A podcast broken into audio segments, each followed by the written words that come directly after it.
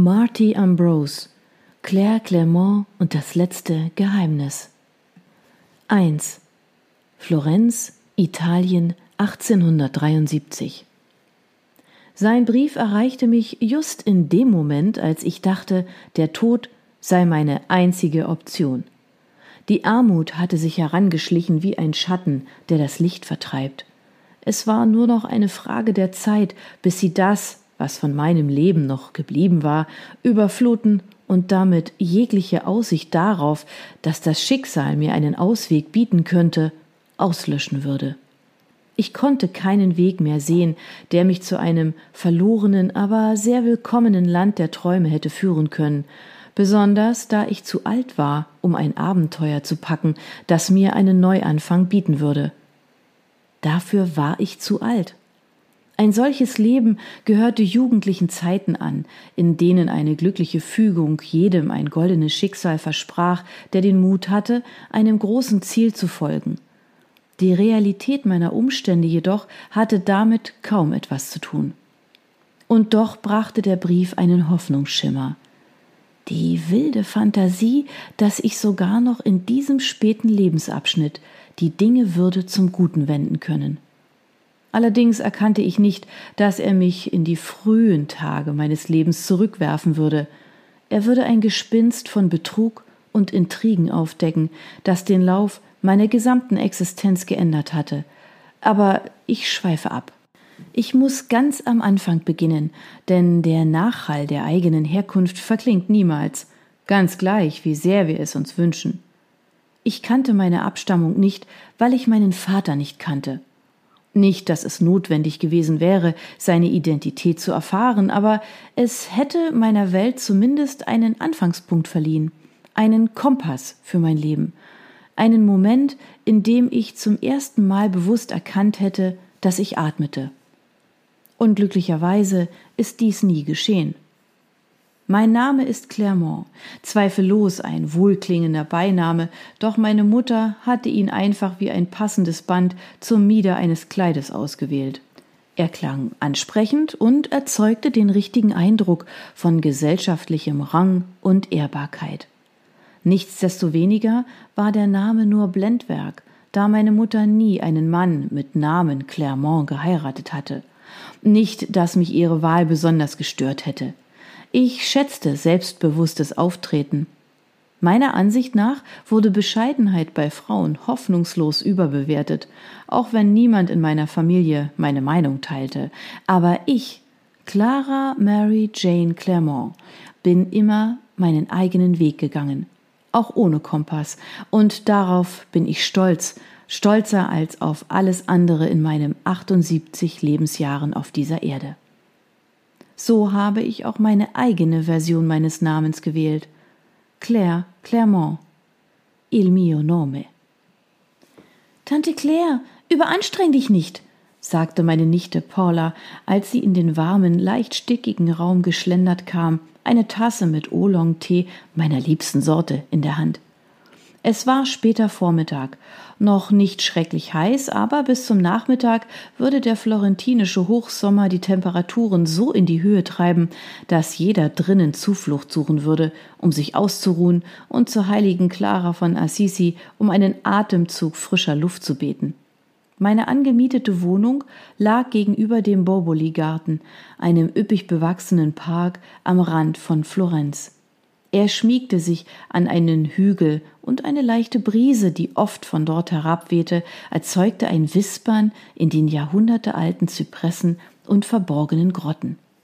Paula stellte eine Porzellantasse mit feinem blau-weißem Dekor auf meinen Teetisch, der bereits mit Briefen, Büchern und einem Tintenfass vollstand. Du musst dich mehr bewegen, Tante.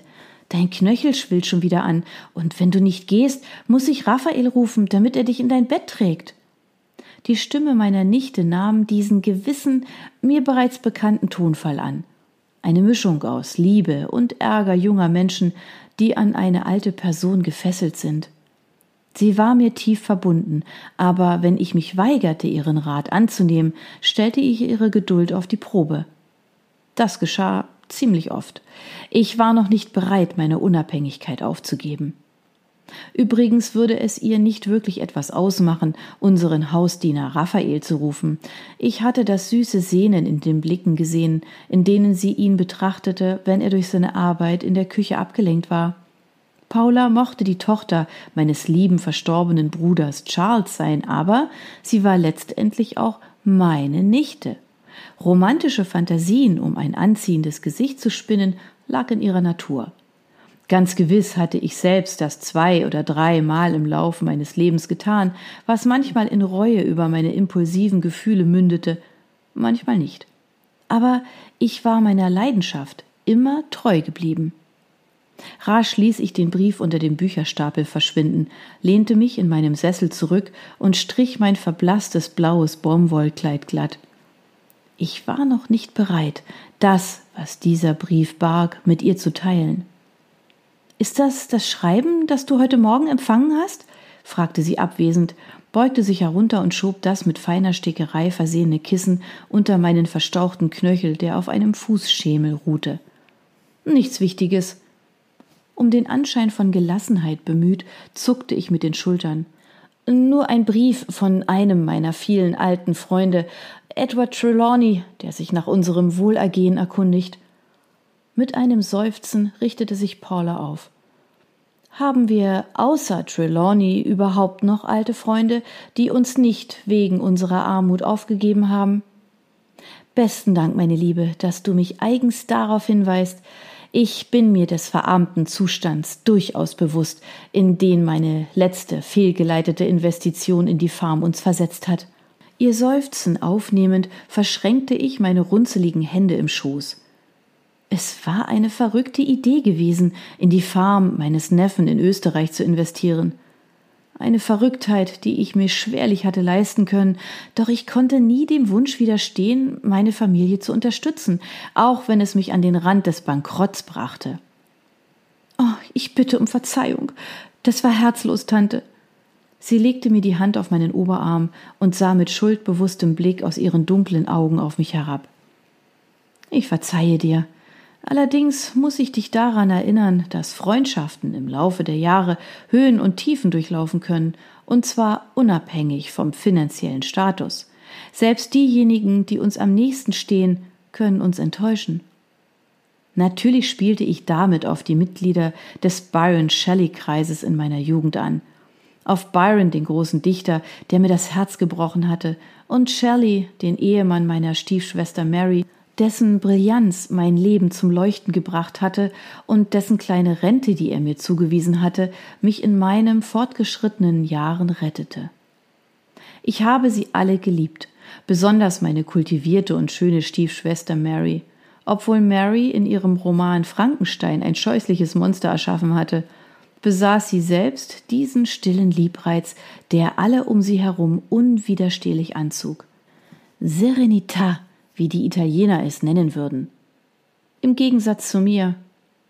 Ich konnte nie stillsitzen. Ich redete ununterbrochen. Und ich ließ es nie zu, dass mein Kopf über meine Gefühle herrschte, was mein Herz mehr hat leiden lassen, als ich sagen kann.